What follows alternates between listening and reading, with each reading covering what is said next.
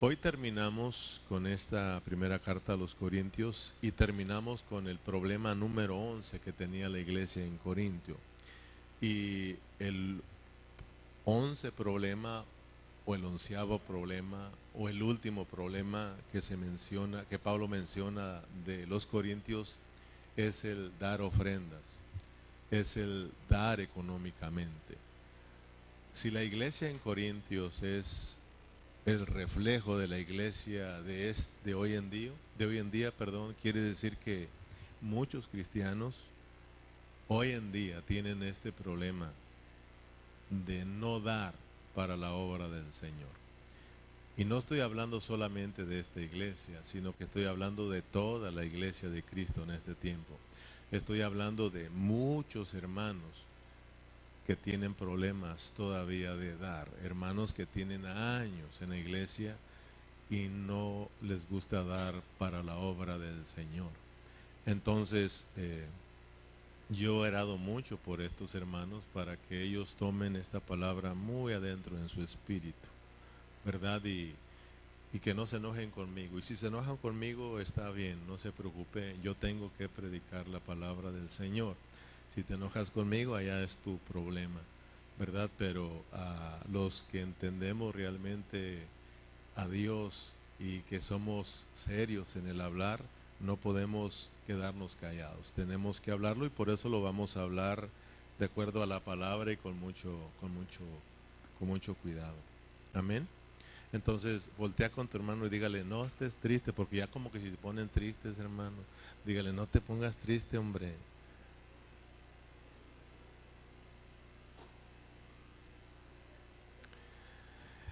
Porque luego nos ponemos con esas caras tristes.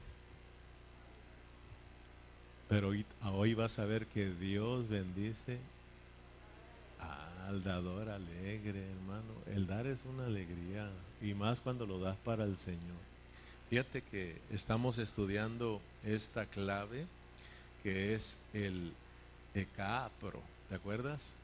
¿Te acuerdas todavía de esa, de esa clave que estamos usando, que empezamos a usar para entender cómo trabajan los dones espirituales?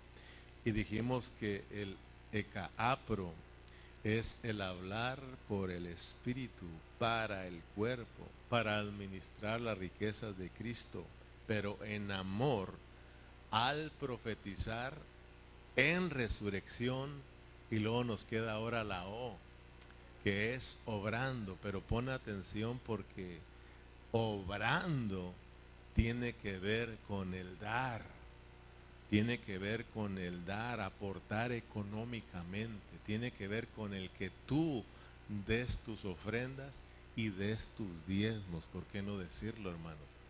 Esto de obrar, o sea, cuando tú das para la obra de Dios, amén. O sea, fíjate que después de la resurrección, Pablo nos habla de que en el capítulo 16, después de, la resurrección, de aclarar de la resurrección, brinca al capítulo 6 y ¿qué nos empieza hablando el capítulo 16, Berna? Versículo 1. Fíjate cómo entra Pablo al capítulo 16. En cuanto a las... Léalo conmigo para que no esté calladito, porque así como que si también me pone nervioso, ¿verdad? En cuanto a la ofrenda para los santos. ¿Lo leo yo lo leo yo y usted lo repite para que se escuche bien. En cuanto a la ofrenda para los santos, haced vosotros también de la manera que ordené en las iglesias de Galacia. El anhelo de Pablo era que todos los hermanos tuvieran el mismo hablar, tuvieran el mismo sentir, ¿verdad? Y como había venido enseñando Pablo de lo importante que es dar, a los corintios también les, les, enseña lo importante que es dar para la obra del Señor. Pero lo que quiero que miremos es de que despuesito de que él aclara el asunto de la resurrección, Pablo enseguida nos habla del dar nuestras ofrendas. Versículo 2, ¿verdad? cada primer día de la semana, cada uno de vosotros, cada, fíjate, es para todos, cada uno. Dice, vamos a leer hasta uno más. Y si fuere propio que yo también vaya, iré, irán, irán conmigo. Entonces, que Dios nos ayude a, a tomar estas palabras eh, en nuestro espíritu. A mí me da temor hablar esto por, por cómo está el asunto de, del dar, ¿verdad? ¿Cómo está ese asunto de cuando se pide dinero en las iglesias? Y por ejemplo, si alguien se mete y me escucha hablar a mí, ya de otro ladrón, otro que le gusta el dinero, se sueltan así sin antes detenerse para escuchar. El tema del dinero ahí está en la, Biblia y te vas a dar cuenta que no es el pastor que te lo pide. Ahí no lo está pidiendo Pablo. Pablo es un siervo del Señor y él, hermanos, está enseñándonos que el que te lo pide es Dios. Por eso si tú te enojas conmigo, hermano, no te enojes conmigo, hombre. Enójate con Dios. Yo solamente te voy a leer la Biblia. Y al final tú decides si te enojas con Dios o te alegras con Dios y le das al Señor al final, tú decides. Amén, hermanos. Eh, eh, y yo sé que muchos hermanos eh, no dan por, por lo que ha venido sucediendo en este tiempo, ¿verdad? De que han visto cómo muchos siervos del Señor se han enriquecido, muchos siervos del Señor han abusado de hermanos, otros no dan debido a los malos comentarios, que se dan dentro de la iglesia y fuera de la iglesia, porque adentro de la iglesia hay hermanos que no están de acuerdo y murmuran, ¿verdad? Cuando se pide dinero y entre mismos hermanos aquí sacan eso de que no estés dando, no des, olvídate hermano. Entonces hay, hay, hay, hay quienes eh, hacen comentarios dentro y fuera de la iglesia y por eso muchos hermanos ya no dan ¿verdad? De afuera dicen, no, pues eh, mira, fíjate en el pastor cómo anda bien vestido, es de tu dinero que das, no hombre, él trabaja, ¿para qué das? Comentarios como, eh, tú, tienes que, tú tienes que alimentar a tu familia, tú tienes que, tú ocupas tu dinero, ah, no des a la iglesia, o sea, Dios no ocupa tu dinero y cosas así y los hermanos se, se lo creen, ¿verdad? Y, como decía el ceja de, este hermano que le preguntaba si el diezmo de, es de la ley, porque ellos escuchan predicaciones que dicen que es de la ley, y como son codos y les conviene, pues agarran esa, esa parte, ¿verdad? Eh, pero nunca se, se ponen a ver qué es lo que dice Dios. Entonces hoy Dios te quiere enseñar, hermano, para que tú salgas de, de dudas. Y no te voy a hacer que te quebres tanto la cabeza, porque este asunto de dar no es tan difícil es de que si te pide 20 dólares, saca tu cartera y están 20 dólares. Es todo, no, no es tanto, no es tan difícil, hermano. No es para que nos quebremos la cabeza con estos temas. Amén. Eh, y pues da, da, le digo, da temor porque hasta a nosotros los pastores nos sacan chistes, ¿sí o no? Nos sacan muchos chistes, o sea, de, cuando hablamos del dinero. ¿No ve que dicen que la comida favorita de los pastores es el diezmil? No, no, y si se ríen ustedes. Pero ahorita que les predica a ver si se ríen, ¿eh?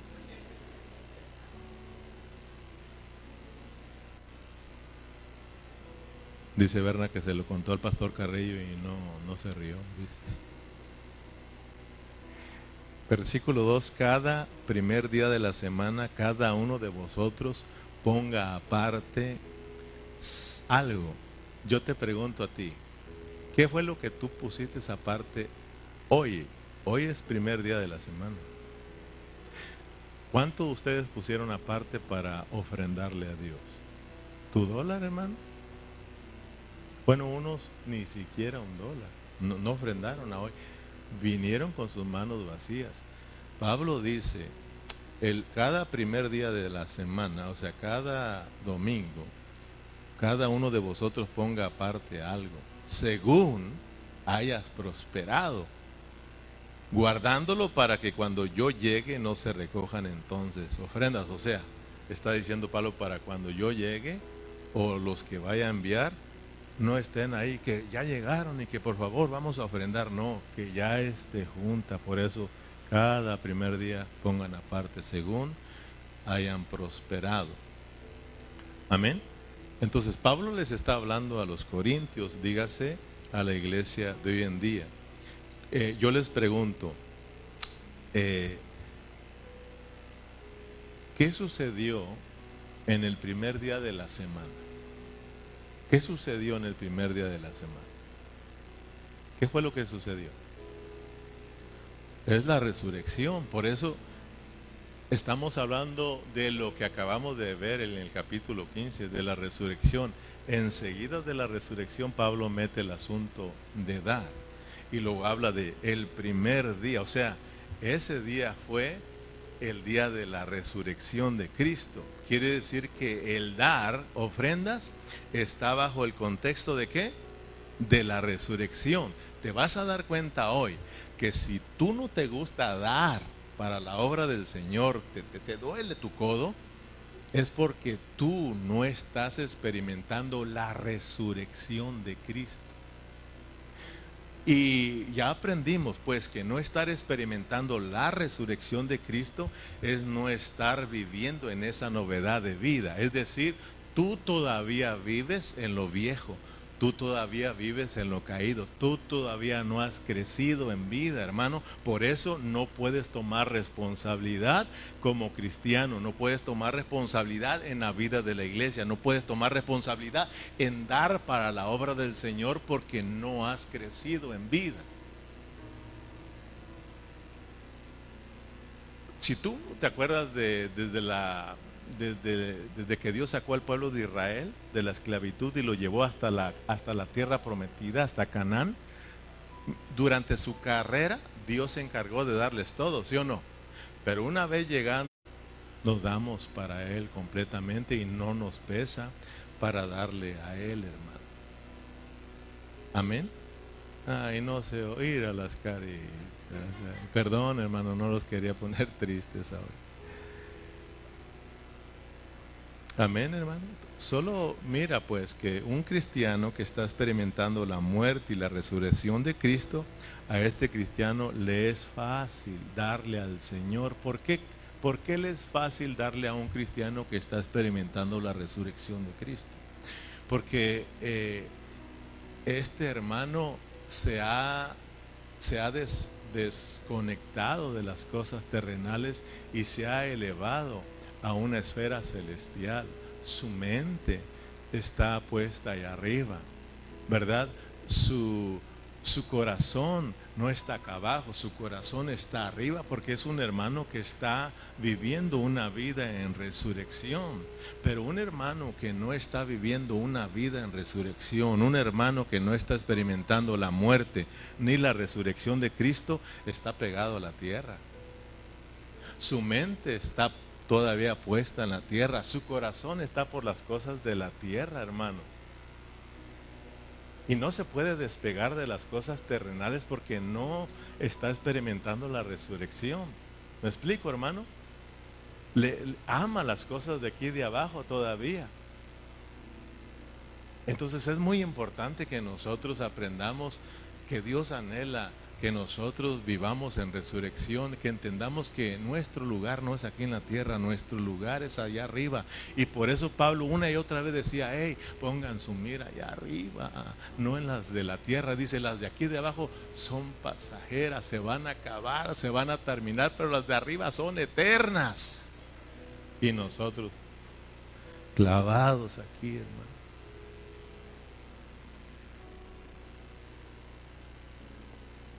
Amén, hermanos. Vuelvo a repetirlo, no soy yo el que te está diciendo o el que te está pidiendo dinero.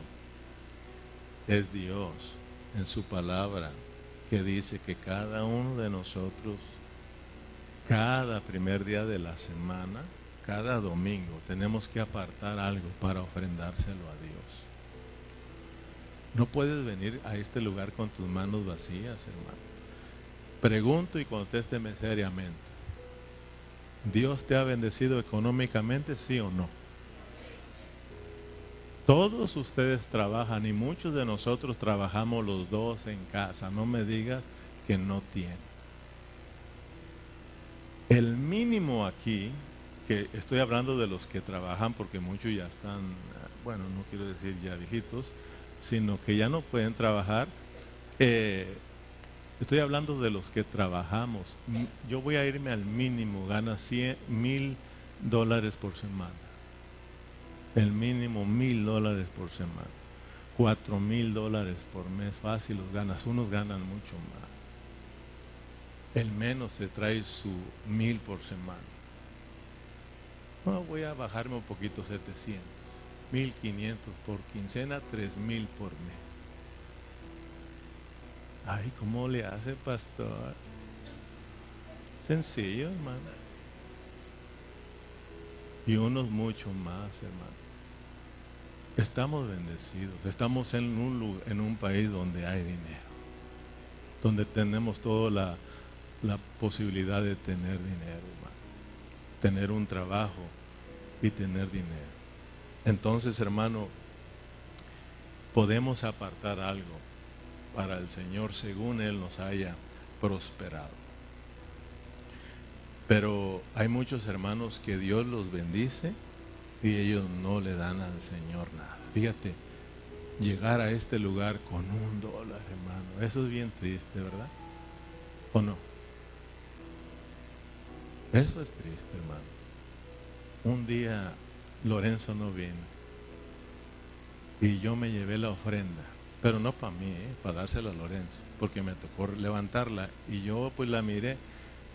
No iba a decirlo, pero lo voy a decir, hermano. 35 dólares.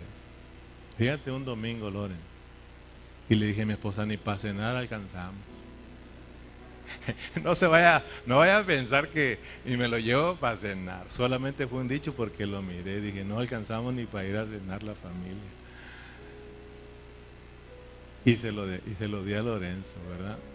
Cuando no él viene, pues los ancianos lo recogen, me lo dan y yo me encargo de dárselo a Lorenzo. Pero 35 dólares por todos, cuando tu, cartera, si te la abrimos, un día un hermano abrió una cartera que se hizo así, en cuanto se abrió, casi me golpeaba de lo apretado que estaba de billetes. No voy a decir, pero lo estoy mirando. Y dije, wow, hermano, dije, el domingo va a traer un buen billete. Y sí, sí entró un billetón. Pero a veces llegamos con un dólar, hermano. Ese dólar se tiene ganado el reino porque es bien fiel en las iglesias. Los de a 100 no hay reino. Casi ni vienen a la iglesia.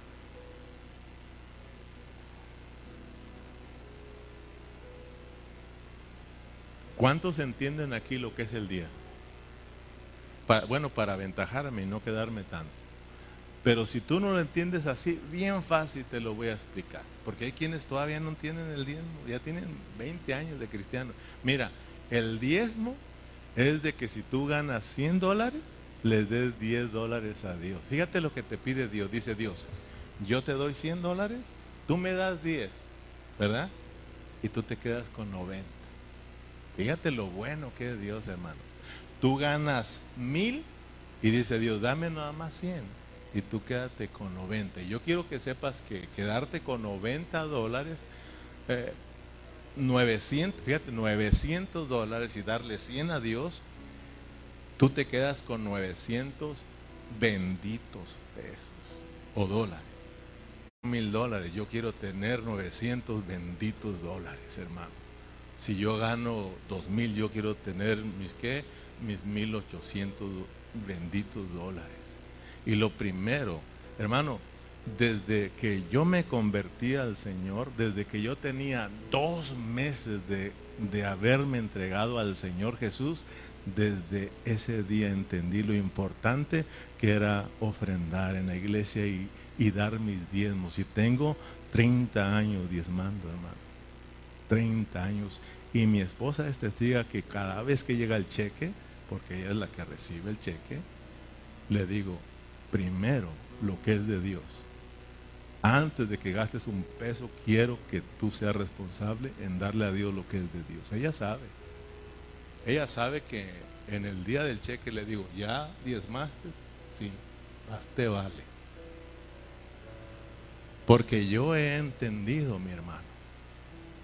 Y yo oigo rumores de que el diezmo no se da, de que sabes que me entra por aquí y me sale por acá, porque yo lo he entendido y yo lo he experimentado, cómo Dios me ha bendecido a mí. Y no solamente con dinero, para que no estés pensando que estoy hundido en dinero, hermano.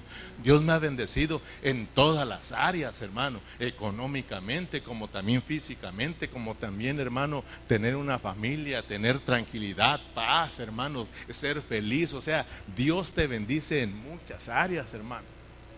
A tal grado que me dicen, hermano, hermanos que yo he viajado a, ciertos lugares muy lejos, cuando me miran mi carro, dijo, usted sí es de fe, porque miran, hermano, que mi que funcionan bien, hermano. Sí, hermano. Me han visto cómo llego con mis... Porque ustedes saben que aquí muchos de ustedes tienen mejores carros que yo, hermano. Gracias a Dios, hermano. Tienen... Yo no tengo casa, muchos de ustedes tienen casa, hermano. Y yo le doy gracias a Dios, hermano. Yo una vez le decía, no me acuerdo a alguien aquí, tómame una foto con mi carro y, otra con tu carro para decirle, mira aquí cómo son las cosas. Los, los, las ovejitas son las que tienen mejores carros. Porque hay lugares donde el pastor pues tiene su avión privado, ¿ah? su mansión. Y qué bueno, pues cada quien, ¿no? Pero hermano, a lo que voy es de que yo he entendido lo importante que es el darle al Señor. Y hermanos, eh, cuando te digo del 10%, sacar de 100, 10, de 1000, 100, usted dirá, pastor, pero yo tengo mi familia y tengo que cubrir gastos, tengo renta, tengo esto, todos, hermano, ¿para qué te quebras la cabeza? Todos aquí pagamos renta, todos aquí tenemos que traerle pan a la familia, todos, hermano. Aquí estamos hablando de que mil saque cien para el Señor. Ese es el diezmo, hermano.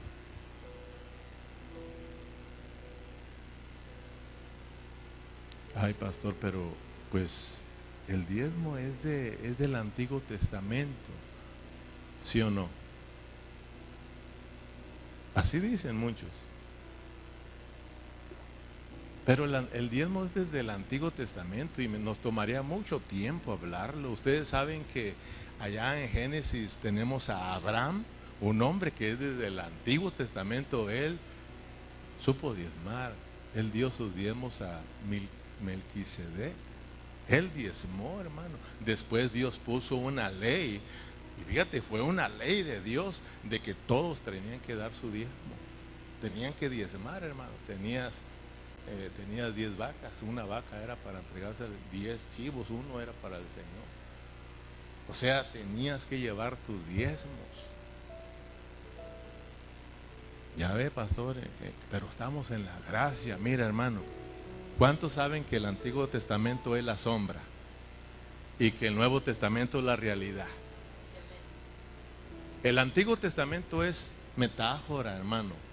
Son metáforas, son alegorías. La realidad de esas metáforas y de esas sombras, de esas alegorías es el Nuevo Testamento. Entonces, si en la ley estaba el diezmo, ¿por qué lo quieres quitar del Nuevo Testamento? Fíjate, en la ley Dios decía, tráigame el diezmo. En la ley, así decía. O sea, de acuerdo a la ley, todos tenían que llevar el diezmo. Si no, malditos sois con maldición. Fíjate, hermano. Eso era la ley. Aquí, hermano, la ley es de conforme Dios te haya prosperado. Aquí es la ley de vida. Aquí es la gracia de Dios en ti. Aquí es la vida en resurrección, hermano. O sea, de que si en el Antiguo Testamento la ley era el 10%, en el Nuevo Testamento el 10% es el mínimo que tú puedes dar, es el 10%. O sea, de que cuando nosotros, hermanos, damos el diezmo, quiero que sepan que solo estamos dando qué? El mínimo. El mínimo para nosotros en la iglesia hoy es el 10%. Entonces lo que Dios quiere, porque la, la gracia supera la ley, ¿sí o no? La gracia supera la ley. Entonces, hermano, hoy te invitan a dar más que el diezmo.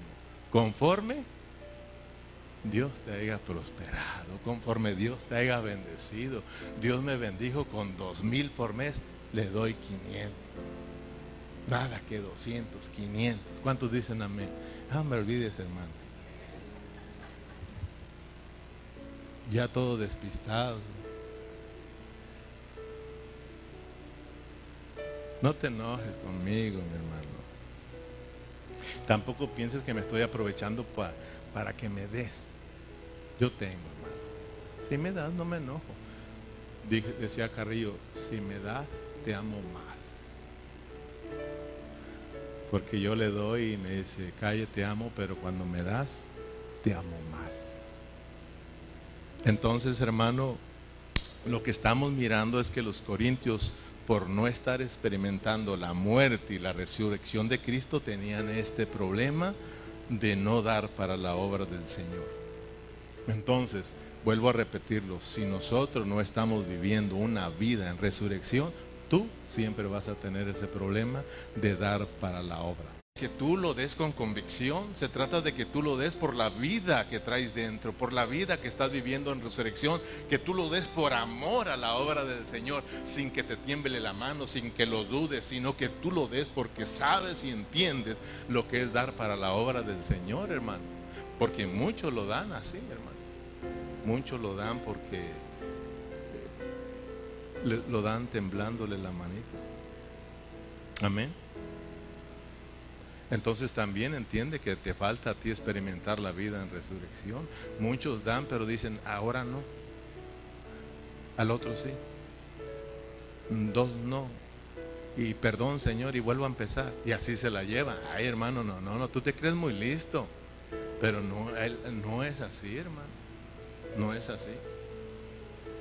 A veces hasta a mí me dicen, fíjese pastor que yo no pude, hermano, hermano, no, hermano, si no quiere no de. Si no quiere no de eso, hermano. En lo que yo he experimentado primero está el diezmo. Si no me tengo para que comer, el diezmo es primeramente, hermano. Porque yo he experimentado que nunca Dios me ha dejado sin comer a mí, hermano. Mi esposa, mi familia han sido testigos de que nosotros lo hemos dado a la iglesia, hermano, y nos hemos quedado con nada, pero nos sobra enseguida cómo viene la bendición de Dios, hermano. Así de que no dudamos nosotros en dar. Si vas tú a segunda de Corintios capítulo 9, me voy a adelantar a esta segunda carta. Vamos al capítulo 9, versículo 7. porque Pablo sigue. Cada uno de como propuso en su corazón. Fíjate bien, cada uno de como propuso en, corazón, en su corazón, no con tristeza, hermano. ¿Puedes sonreírme, hermano? ¿Puedes sonreírme? A ver, sonríanme. No, no, no me van a sonreír. Mira nomás. Sonríanme. Bueno, sonríanse entre ustedes. Porque porque Dios no quiere que tú le des con tristeza. Por eso le digo, hermano, tenemos que entender cómo estamos viviendo delante del Señor. No te tiene que doler, no te tiene que tristecer este asunto. Mira, si tú te pones triste ahora, eso me está diciendo que tú eres culpable. Y yo me pongo triste, hermano. Porque no tenemos que ponernos tristes. A mí cuando me piden, yo no me pongo triste con alegría. Doy. Doy para la obra del Señor. No me pesa, hermano. Cada uno de como propuso en su corazón, no con tristeza ni por necesidad. ¿Sabes lo que entiendes eso? Cuando das por necesidad, es de que te pidan porque hay una necesidad. Puedes traer, puedes dar. Es que fulano se... Hermano, qué triste es eso. No hay como ya tener un montón de dinero y de ahí agarrar para la necesidad, sino andar pidiéndole a los hermanos. Eso es triste, andar pidiendo ofrendas a los hermanos. Dice ni por necesidad, porque Dios ama. Fíjate, Dios ama. Dios ama al dador alegre. Por eso te digo, alégrate, hermano. Alégrate. Y si no, pídele al Señor que te ayuda. que te ayude. Nunca te pese darle a Dios. Dios no te pide tu dinero para dejarte en la pobreza, hermano. ¿Tú crees que Dios te pide dinero para dejarte en la pobreza? Dios te pide esos cinco dólares porque te quiere dar más, hermano. Dios te quiere bendecir y no pienses que solamente te va a bendecir con dinero, no, te va a bendecir en muchos aspectos de la vida, hermano. Es bueno darle al Señor. Es por nuestro bien, hermano. Dios nos quiere bendecir. Sácate de la cabeza de que si tú le das al Señor te vas a quedar sin pagar la renta, te vas a quedar sin traer de comer. No, hermano, Dios te va a bendecir. Dios te quiere bendecir, hermano. Pero a veces estamos como esos niños chiquitos, le quieres quitar el dólar y no quiere. Y le das uno de a 10 y no, quiere el de a dólar él. Porque no ha entendido, él no entiende. Hay cristianos que no entienden, hermano, pero el cristiano que no entiende le piden da, porque él sabe que Dios lo va a bendecir, hermano. Él, Dios lo va a bendecir. Fíjate que muchos creen que para dar uno tiene que tener. No, pues es que usted tiene, hermano. No, pues que usted tiene un buen trabajo. Pues estoy hablando de los, de los que dicen que tienen, pues. Hermano, ¿cree usted que para dar se necesita que, estar uno hundido en dinero? ¿Ustedes creen?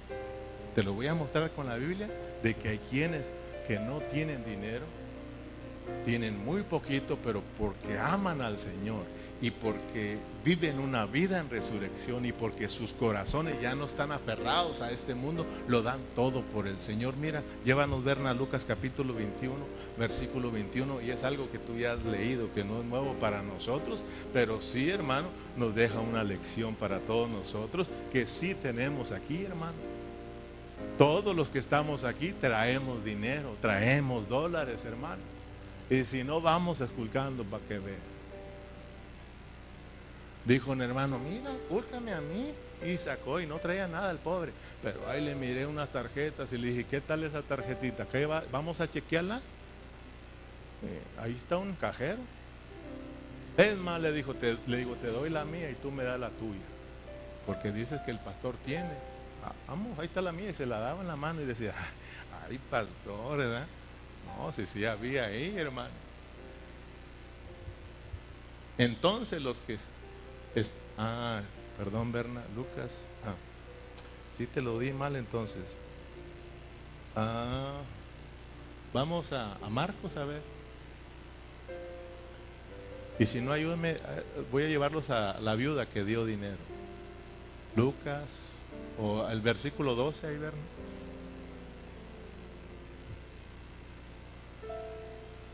Lucas o Marcos 21 será, y Lucas 12 aquí.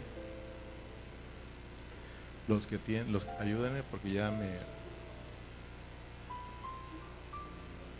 Lucas 21 1, ok, Lucas 21 entonces.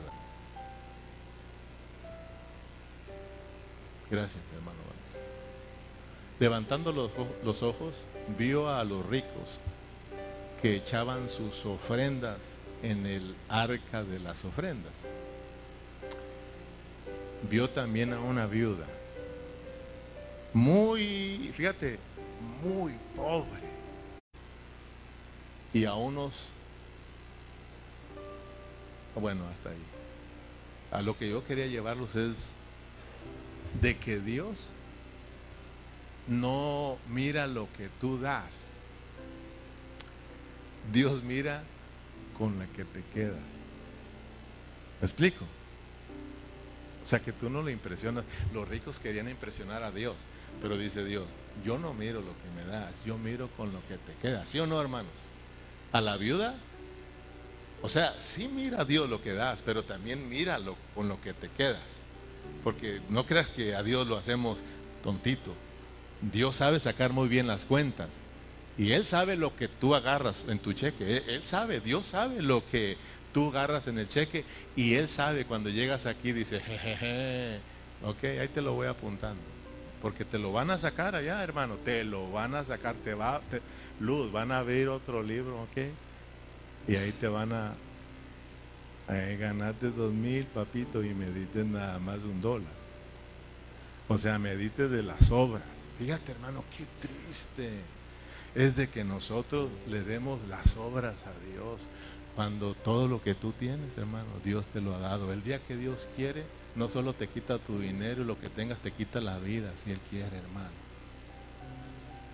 Dios te da las fuerzas, Dios te da la sanidad, Dios te da la habilidad, Dios te da el aire. Dios, hermano, Dios te lo da todo para que tengas lo que tienes hoy, hermano. Y qué triste que nosotros no aprendamos a darle al Señor, que le demos solamente lo que nos sobra, hermano. Un día levantaron una ofrenda y un hermanito estaba, nomás traía cinco dólares. Pero fíjate, para que veas cómo es que se debe dar. Él lo agarró y lo echó todo, hermano. Pero lo dijo, ahí está, pues. Así, hermano. Con esa actitud, ¿tú crees que te sentirías bien que tú pidas y te digan, ahí está? ¿Sí? Cuando él salió, lo miró afuera en la iglesia, en los parqueaderos, cinco dólares. Dijo, mira, ni Dios lo quiere. Que Dios ahí, ahí están tus cinco dólares, hermano. Qué triste, ¿no? Pero cuando se lo das con todo el amor, aunque sea poquito, Dios ve tu corazón, hermano. Dios ve tu corazón. No se necesita tener suficiente para que tú puedas darle al Señor. Tú le puedes dar, hermano, pero dáselo de corazón. Si tienes un dólar y Dios sabe que ese es el único que tiene y se lo das, Él te lo va a ver. Pero si tienes mil y le das un dólar, dice Dios, no, porque eso no es normal, hermano. Y tú te vas a dar cuenta por qué tú muchas veces cuando Lorenzo se para aquí para levantar la ofrenda, te vas a dar cuenta porque tú no tienes mucha paz, hermano. Y te sientes así como, como haces el despistado para no dar, hermano. Te vas a dar cuenta que tienes problemas en tu espíritu. Tener problemas en tu espíritu como cristiano no te trae paz. Y no tener paz es bien triste, hermano. No tener paz en tu corazón es bien triste porque no estás usando la vida. Cuando tú usas la vida, la vida te da paz. El Señor te da una paz, no como el mundo la da, sino que te da la paz del Señor. Amén, hermanos. Yo, hermano, a pesar de todo, puedo mirar a muchos hermanos aquí entre nosotros, hablando de esta iglesia, hay hermanos que yo sí sé que están, viviendo una vida en resurrección. Yo sí sé que hay hermanos aquí que sí están creciendo en la vida espiritual, porque yo los, los miro y yo sé que ellos son fieles en sus ofrendas y en sus diezmos.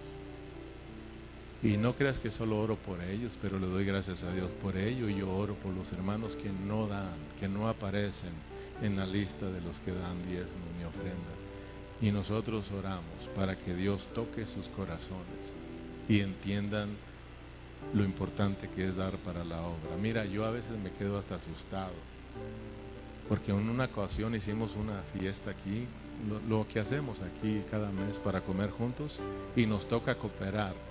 Hay hermanos que no tienen problemas, pero hay hermanos que ustedes mismos saben, ustedes hermanos, a ustedes se los digo, ustedes saben que ustedes tienen problemas cuando te piden algo, o te piden económico, tú sabes que tienes problemas. Y muchos hermanos les cuesta pedirte a ti dinero porque saben que tú tienes un problema, porque estás vivo, pues, no estás muerto. Aprendimos en el último estudio que a un muerto le metes la mano a la bolsa, le sacas la cartera y él no te va a decir nada, porque está muerto.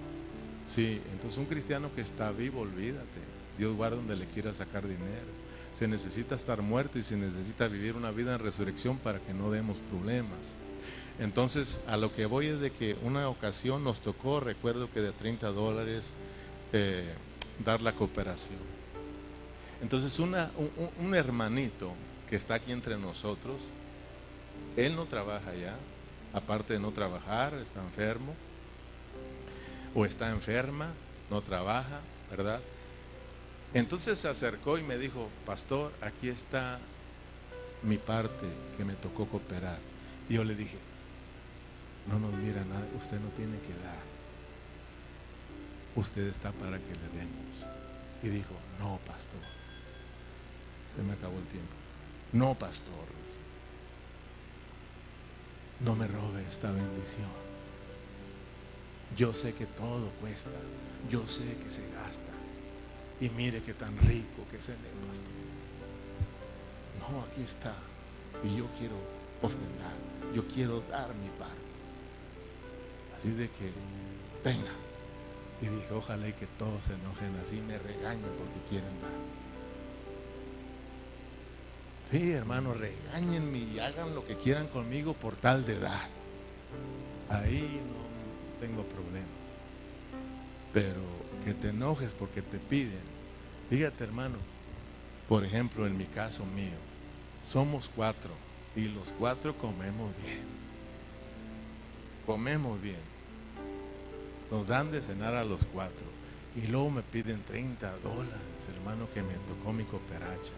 ¿Tú crees que me voy a quejar, hermano? O sea, hermano, por todos los hermanos que dan para la obra del Señor. Yo le doy gracias a Dios por todos los hermanos que aman esta obra y siempre están apoyando esta obra aquí en, en Burlington económicamente, hermano. Gracias a todos los hermanos que me saludan a mí con un saludo de esos que llevan una ofrenda. Oh, son saludos bien ricos, hermano. Porque, porque los hay, hermano. Hay hermanos que me saludan de esa manera. Hay hermanos que, que saben que voy a salir y me dicen, Dios me lo bendiga, pastor, que le vaya muy bien y siento algo ahí bien bonito, hermano. esos saludos. Yo le doy gracias a Dios por esos hermanos. Yo le doy eh, gracias a Dios, hermano, porque eh, hay hermanos que, que, que todavía, fíjate, hay hermanos aquí que todavía dan sus ofrendas misioneras. ¿Te acuerdas de aquella ofrenda misionera que nos comprometimos y que después de la pandemia todo se nos olvidó? Se nos olvidó el diezmo, se nos olvidó las ofrendas, se nos olvidó el pastor, todo se lo olvidó. Pero hay hermanos que no se les olvidó. Hay hermanos que todavía aquí está la ofrenda misionera, los 30 dólares. Y yo digo, wow, hermano.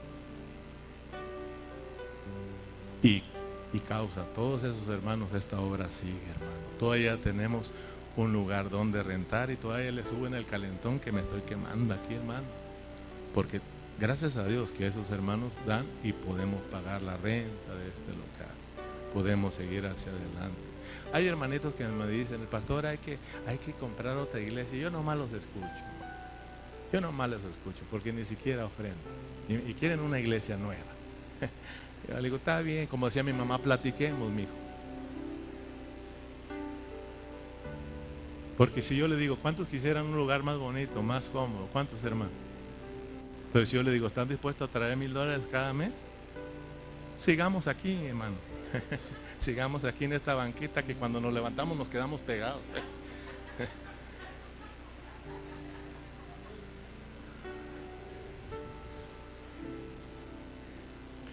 y pastor solamente ora por ellos. No, mi oración es para los que todavía no dan que Dios les ayude a ver lo importante que es dar para la obra del Señor. Mi oración es para que Dios toque los corazones de los hermanos que todavía no dan, para que Dios les ilumine y miren lo importante que es dar.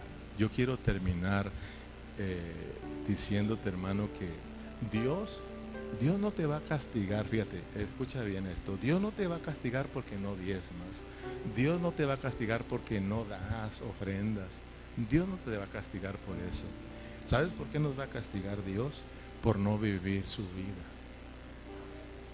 Por no vivir una vida en resurrección. Por eso nos va a castigar Dios.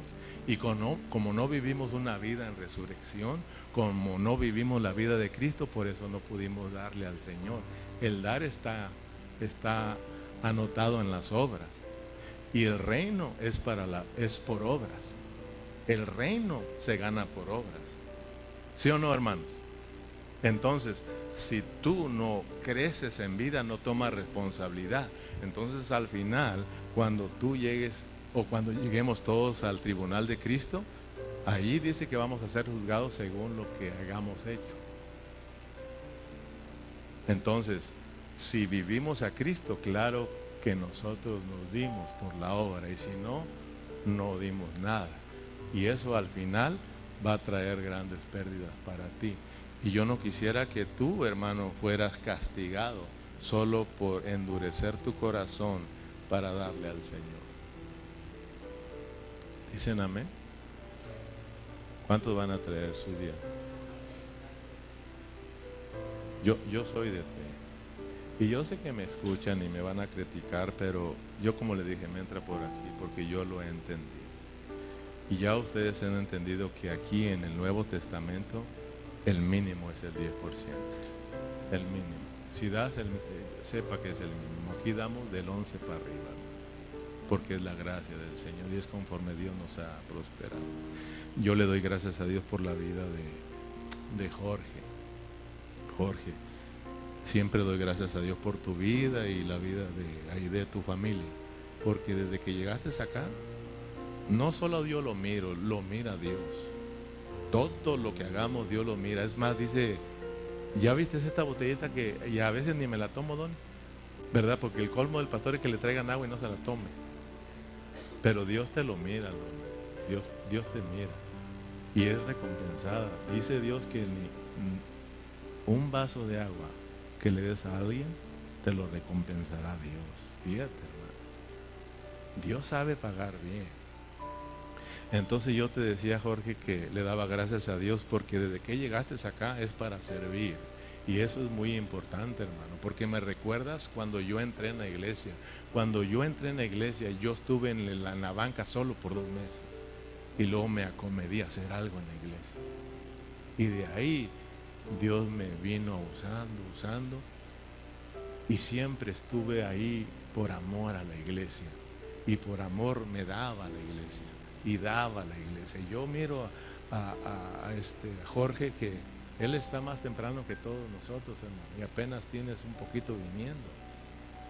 Y ustedes ven, ahí está una bocina de él, por aquí está un micrófono de él, ahí está, que él lo trajo, úsenlo.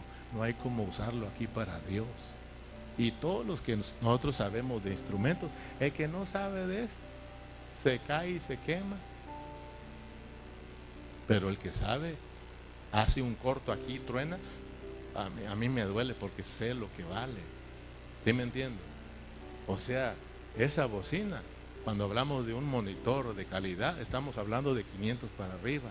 Cuando hablamos de un micrófono de calidad, estamos hablando de 500 para arriba. Cuando estamos hablando de un simple cable, estamos hablando de 30 dólares para arriba. Entonces, hermano, el que no, pues no. Se cayó la guitarra y se quebró. Cuando estamos hablando de una guitarra de buena calidad, estamos hablando de mil dólares para arriba, hermano. Y Jorge, ahí está, use. No, no. Si le ha dado a gente, ora a Dios. Y eso Dios te lo cuenta. De una manera u otra Dios lo recompensa, de una manera u otra Dios nos bendice, hermano. Porque no hay nada tan hermoso. Y es el mismo Pablo que está hablando. Dice, y por esto procuro tener siempre una conciencia sin ofensa ante Dios y ante los hombres. Pero pasados algunos años vine a hacer limosnas a mi nación y presentar ofrendas. Fíjate hermano, yo quiero que mires que despuesito, siempre Pablo que habla de la resurrección y luego toca el asunto de ofrendar. Pero él me, llama la, atención en el versículo 16, Berna, eh, lo que dice Pablo acerca de su conciencia. Dice, por esto procuro tener siempre una conciencia sin ofensa ante Dios y ante los hombres. O sea, de que cuando tú no le das al Señor, cuando te pesa darle para el Señor, tu conciencia no está tranquilo. Por eso te digo de que cuando Lorenzo pasa y tú empiezas,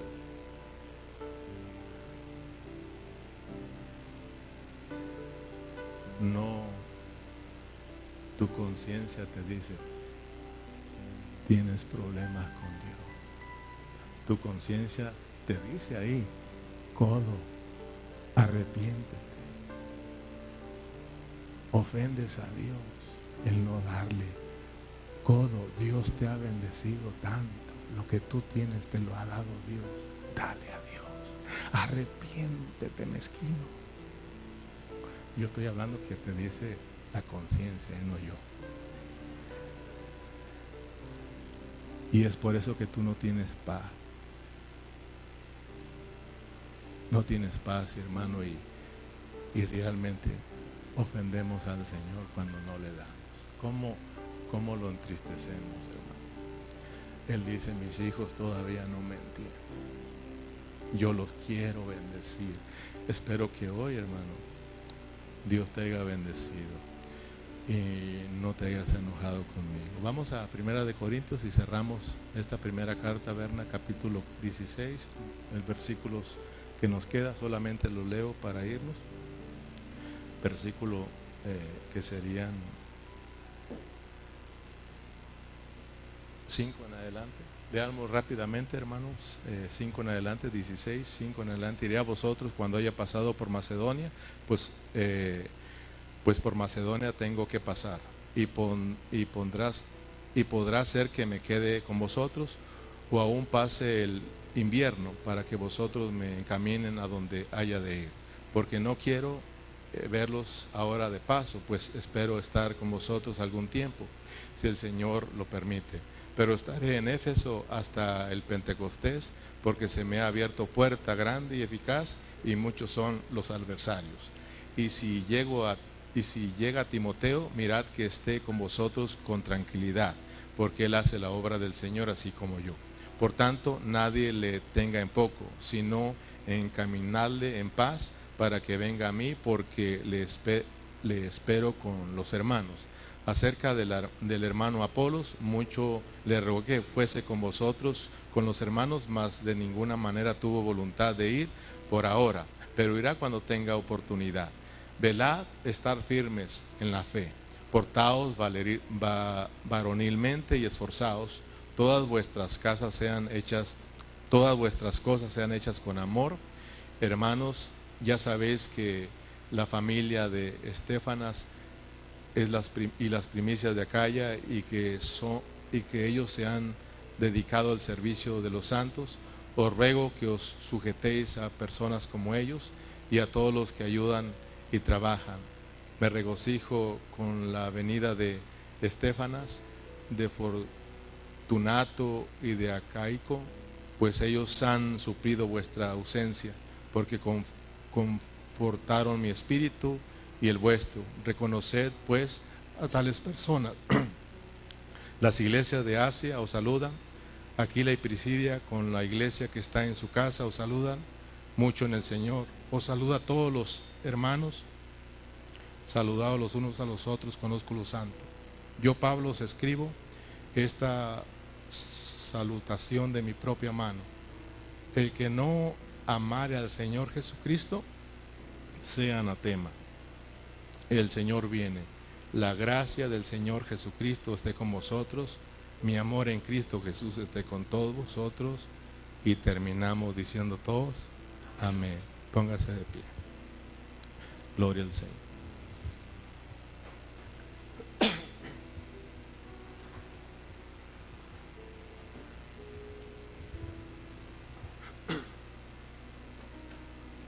Cierra tus ojos. Gracias Señor. Gracias porque nos ha dado esta bendición de estudiar esta primera carta a los Corintios. Tal vez, Señor, muchos de mis hermanos se han quedado un poco tristes por cómo tuvo este final esta carta pero no hemos terminado, todavía sigue la segunda carta. Yo te pido por todos mis hermanos que tú, Señor, les traigas gozo. Tu anhelo, Señor, es bendecirnos siempre. Gracias por todos los hermanos que han aprendido a ofrendar. Yo soy testigo de tantos hermanos que aman tu obra, Señor, y que no les importa el dar, Señor. Ellos se dan por tu obra y yo te doy gracias por ellos. Y te pido por todos a mis hermanos que tienen este problema de no dar. Tal vez no lo habían mirado, tal vez no lo habían entendido, tal vez por tantas cosas que se han mirado, Señor. Pero ahora espero que tú les hayas abierto su corazón, Señor, y ellos entiendan lo importante que es dar. Señor, a medida que nosotros estamos creciendo en vida y estamos experimentando una vida en resurrección, nosotros nos damos para ti. Nosotros amamos tu obra, Señor. Yo te doy las gracias por esta obra en Burlington. Gracias porque esta obra en Burlington es una iglesia. Dios les bendiga. Eh, salude a su hermano y así estamos despedidos.